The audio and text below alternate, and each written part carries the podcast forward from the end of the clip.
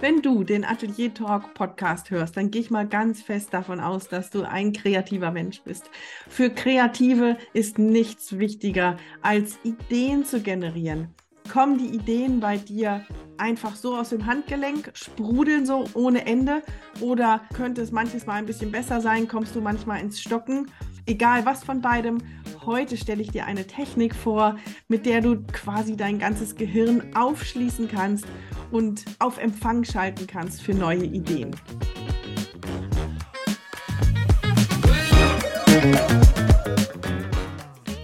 Hallo und herzlich willkommen bei Atelier Talk, dem Podcast mit Gesprächen über Kunst und vor allem über den Weg dahin.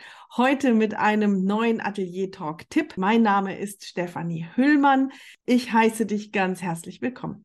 Ja, wie generiert man Ideen? Wenn du im Internet ein bisschen recherchierst, dann kommst du irgendwo zwischen vier und siebenstufigen Kreativitätsmodellen aber ganz ehrlich, wenn wir künstlerisch tätig sind, wenn wir mit den Händen arbeiten oder schreiben oder am Klavier sitzen, da passiert doch etwas anderes, als dass man Ziele sucht und Probleme analysiert. Das ist irgendetwas zwischen Himmel und Erde, zwischen Seele und Körper, was da passiert. Das kann man, glaube ich, gar nicht so richtig ganz analysieren. Und das macht es ja dann nicht leichter. Also ich meine, eine Technik zu finden was läuft da ab und wie kann ich Ideen generieren? Eins ist klar, der Schreibtisch ist kein idealer Platz dafür. Sowas wie spazieren gehen ist zum Beispiel ein super Tipp, weil man ja diese, diese monotonen Bewegungsabläufe hat, mit dem Körper etwas macht, von außen ein bisschen Input über die Augen. Aber heute komme ich um die Ecke mit einer Technik, die ich erst dieses Jahr kennengelernt habe, das Ideentagebuch. Das Ideentagebuch lief mir über den Weg ähm, durch den Newsletter von Nele Hirsch. Nele Hirsch ist, wenn man bei Wikipedia schaut, Pädagogin und Impulsgeberin für zeitgemäße Bildung. Sie hat diverse Stationen in ihrem Leben schon abgeklappert. Zum Beispiel haben wir gemeinsam, dass wir in Japan waren und sie war Mitglied des Bundestages. Ihre Ideen und Tipps teilt sie auf ihrer Webseite ebildungslabor.de. So zum Beispiel das Ideentagebuch, über das wir heute sprechen. Also eine ganz spannende Frau und ich freue mich riesig, dass sie sich bereit erklärt hat, euch das Ideentagebuch ein bisschen genauer zu erklären. Sie beginnt mit einem super tollen Buchtipp. Sie geht genau darauf ein, worauf du achten musst, was sie empfiehlt, was sie vielleicht empfiehlt, auch nicht zu tun welche Instrumente, das klingt jetzt gerade ganz kompliziert, aber im Grunde genommen ist es eine ganz einfache, aber unglaublich kraftvolle Technik. Eigentlich waren die Atelier Talk Tipps so gedacht, dass ich erzähle und dann hier und da mal so ein bisschen einen O-Ton einspiele. Das Gespräch mit Nele war aber so klasse und so rundum perfekt, dass ich da einfach nichts mehr machen wollte. Und am Ende möchte ich noch mal kurz was über Kreativität sagen und habe einen Aufruf in eigener Sache. Viel Spaß beim Zuhören. Liebe Nele, wie bist du auf die Idee des Ideentagebuchs gekommen?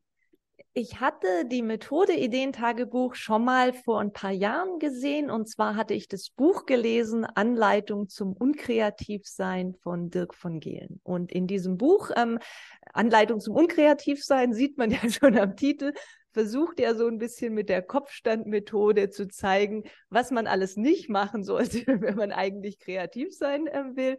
Und ähm, eine Methode, die er dann quasi in eine positive Richtung vorstellt, ist eben das Ideentagebuch. Und ich hatte das dann vor ein paar Jahren einfach schon mal so, also auch über Social Media gepostet und habe gesagt, finde ich eine coole Idee und hatte auch selber so ein bisschen angefangen, mir Notizzettel anzulegen in meinem Smartphone. Aber wie das dann so ist, dann hört es halt irgendwann hört man damit wieder auf und macht es dann doch nicht. Und deshalb habe ich mir sehr spontan eigentlich ähm, Silvester 2022 überlegt, ähm, wie kann ich damit dann vielleicht mal so richtig ähm, weiter vorangehen und habe dann eben gedacht, okay, lass mich doch einfach ausprobieren, wirklich ein Ideentagebuch zu führen, also das jeden Tag zu machen, jeden Tag mindestens eine Idee aufzuschreiben und das Ganze auch öffentlich zu machen, so damit man so ein bisschen sieht, okay, ähm, andere Menschen können schon beobachten, was ich da tue, also sich selber so ein bisschen auch, also unter Druck zu setzen, ist jetzt zu viel gesagt, aber halt deutlich zu machen, das ist mir wirklich ein wichtiges Anliegen und ich will das tun und ich will dem auch eine gewisse Priorität einfach geben. Jetzt hast du eben gesagt, du hast es relativ kurz damals gemacht, aber es muss ja irgendwas dran gewesen sein, dass du sagst, dieses Tool würde ich gerne noch mal weiter ausprobieren. Was, was sind denn deine Erfahrungen? Was hast du damit schon erlebt, dass du gesagt hast, das möchte ich jetzt weitermachen? Also das Spannende beim Ideentagebuch finde ich, ist, dass man Kreativität damit so versteht, dass es eben nicht was ist, was mir so zufällig zufliegt, wow, ich bin ein genialer Mensch, weil ich so kreativ, so kreativ bin und Kreativität entwickle, sondern dass es sowas ist, ich kann meine Kreativität eigentlich immer trainieren. Und genauso wie ich ähm, auch, also wenn ich nicht ein sehr kommunikativer Mensch bin, dann wird es vielleicht nie so sein, dass ich mich jetzt irgendwie in sozialen Kontexten sehr wohlfühle und mich da in den Vordergrund stelle. Aber trotzdem kann ich auch da lernen, ähm, Kommunikationsfähigkeiten zu entwickeln. Wie kann ich Menschen ansprechen? Wie kann ich auch auf Sachen reagieren? Und mit Kreativität ist es eben, glaube ich, noch mal so ein Ticken mehr, dass je mehr ich da diese Kreativitätsmuskeln oder wie will man sie auch immer nennen, ähm, anstupse und versuche zu nutzen, desto mehr ähm, funktioniert es, dass auch tatsächlich Ideen entwickelt werden. So und was ich schon, also schon damals bei diesem kurzen Experiment eigentlich sehr faszinierend fand, war dieses, dass es tatsächlich klappte nach einiger Zeit, dass ich mir sagen konnte, so jetzt will ich mich mal hinsetzen und nachdenken und gucken, ob eine Idee dann mir zufliegt, so oder eben das auch ähm, einfach so zu haben, weil man grundsätzlich in so einem offenen Denkmodus ist, dass es dann klappte und plötzlich das da war, ah, stimmt, das wäre ja vielleicht ähm, eine mögliche Idee. Genau dieses, weil viele sagen, ach, ich bin nicht kreativ, ich habe keine Ideen. Ich glaube das nicht. Wenn das so wäre, würdest du nicht leben. Dann würdest ja. du deinen Tag nicht überleben können. Ähm, wie machst du das? Setzt du dir ein Thema oder würdest du empfehlen, für das Ideentagebuch ein Thema zu setzen oder würdest du sagen, einfach jede Idee? Ich glaube, es ist wichtig, dass man ein Anliegen ähm, mit diesem Ideentagebuch irgendwie verfolgt. Für mich ist es, dass ich Pädagogin bin und dass ich das Anliegen habe, Bildung besser zu machen. Und deshalb war es für mich naheliegend, dass ich sage, ich mache ein Ideentagebuch, wo ich Ideen sammle, die Bildung besser machen. So. Wenn man aber jetzt gerade sagt, für mich ist es ganz relevant, dass ich einfach insgesamt mein Leben mal besser gestaltet kriege und das kann sowohl privat als auch beruflich sein. In diese Richtung will ich nachdenken. Dann ist es ja auch ein Anliegen. Also von dem her würde ich da sagen, da gibt es nicht eine richtige Antwort drauf, sondern man kann das so überlegen und so machen, wie es eben einfach für einen selber am besten passt. Und ich würde eher so für den Start nicht zu sehr einengen. das kann man dann später immer noch machen, wenn man merkt, nee, das ist mir jetzt irgendwie so ein bisschen zu beliebig. Aber du glaubst, es würde funktionieren, wenn man jetzt zum Beispiel sagt, ich suche Ideen für neue Werke, wie kann ich Landschaften in Acryl neu gestalten, dann wäre das eine Möglichkeit, auch mit dem Ideentagebuch daran zu gehen. Ich glaube, das passt in jedem Fall, auch so ein enges Thema zu setzen. Allerdings müsste man dann gucken, ob man dieses Ideentagebuch zu diesem Thema, also über was für einen langen Zeitraum man das dann führt. Aber das merkt man ja dann, wenn man dann irgendwann sagt, okay, da fühle ich mich jetzt wirklich so, dass ich ganz viel entwickelt habe und da jetzt auch ganz viel dazu aufgeschrieben habe, auch erste Sachen ausprobiere, dann wäre man ja auch frei, sich das ähm, dann auch einen anderen Fokus oder einen anderen Schwerpunkt zu setzen. So wichtig ist, glaube ich, wenn man diese Kreativitätsentwicklung haben will, dass eben diese Regelmäßigkeit ähm, tatsächlich da ist, weil damit ist dann überhaupt erst dieser offene Denkmodus verbunden. Man schaut immer neugierig in der Welt, was, was begegne ich dem da in irgendeiner Form. Und dann macht der Kopf das schon sehr schlau, dass da die verschiedensten Verbindungen hergestellt werden. Für wie wichtig hältst du eine zeitliche ähm, Begrenzung? Also, dass man sagt, mindestens 30 Tage, mindestens 100 Tage, mindestens ein Jahr. Ist das wichtig? Also wichtig ist auf jeden Fall die Regelmäßigkeit. Wenn das einen sehr unter Druck setzt, dass man sich sagt, ich schreibe jetzt ein Jahr ein Ideen-Tagebuch, dann fängt man gar nicht damit an, dann sollte man das besser nicht machen. Aber ich würde auf jeden Fall, also jetzt mindestens mal eine Woche ähm, sagen, weil sonst merkt man noch nicht, wie das mit der Regelmäßigkeit funktioniert. Und ähm, wenn man sich das zutraut, also ruhig für den Einstieg schon mal sagen, ich mache das jetzt einen Monat lang, weil ähm, dann kriegt man das auch richtig mit. Jetzt hast du ja am 1. Januar angefangen. Wir haben heute den 20. Ganz, ganz speziell du. Was spürst du jetzt schon nach 20 Tagen? Also ich merke, dass das ähm, funktioniert. Erstens dieses, dass es zum Teil dann natürlich auch immer so Durststrecken kriegt, dass ich gibt, dass ich sage, Mist, jetzt muss ich hier noch eine Idee aufschreiben, so. Aber auf der anderen Seite dann auch oft sowas ist. Also eine Idee habe ich zum Beispiel aufgeschrieben, da war das neue Zeitmagazin da und da war auf der Rückseite so eine Werbung für irgendwelche Handtaschen, die so bunt gekleckst waren, so. Und da merkte ich, und das wäre wahrscheinlich sonst nicht gewesen, dass ich dann plötzlich sagte, ah, ich könnte doch mal eine Methode entwickeln, die ich Farbklecks-Methode nenne, die dann so aussieht, wenn wir uns im Bildungskontext zusammentreffen, dass wir dann eine Sache überlegen, wie wir das bunter oder schöner machen. So, da kann man jetzt auch sagen, die Idee ist völlig belanglos oder nicht wichtig oder werde ich vielleicht auch nicht umsetzen.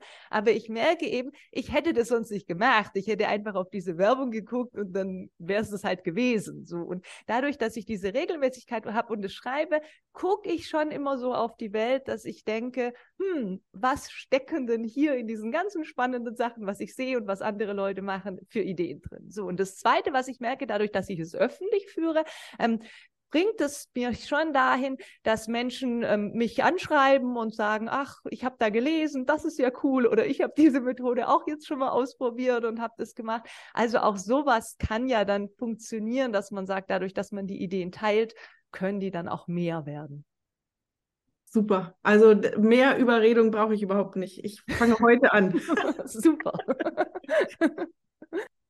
außer dass du andere anregen möchtest damit, hat es für dich trotzdem noch auch eine Bewandtnis, dass du es öffentlich machst? Macht es für dich verbindlicher oder hättest du das nicht gebraucht? Also ich glaube, es macht es für mich schon verbindlicher, das einfach öffentlich ähm, anzukündigen, weil man sonst natürlich auch immer viel ähm, sagen kann, aber also ich will jetzt auch nicht sagen, ich bin unehrlich zu mir selber, aber es gibt ja so eine Tendenz, dass man sich dann schon eher in die Tasche lügt und sagt, hey, ist jetzt nicht so wichtig, dann schreibe ich halt heute keine Idee auf, dann mache ich halt vielleicht morgen zwei. Und dadurch, dass es öffentlich ist und auch klar ist mit diesem, da steht immer das Datum drüber, so, ähm, für mich ist es damit dann einfach klarer, ähm, ja, ich will das jetzt wirklich machen und, und es ist da. Und würdest du sagen, digital oder Papier und Bleistift oder Papier und Stift? Also wenn man es teilen will, dann ist es ja in jedem Fall so, dass man auf die digitale Variante gehen muss. Ansonsten würde ich sagen, so wie das für einen selber passt. Wichtig ist, dass man eigentlich immer die Möglichkeit hat, was aufzuschreiben. Also wenn mir diese Idee in den Sinn kommt, ähm, dann sollte ich das hinbekommen. So. Und von daher passt es, wenn man sein Smartphone oft mit sich rumträgt, dann hat man da eben irgendwie einen Notizzettel, was man machen kann.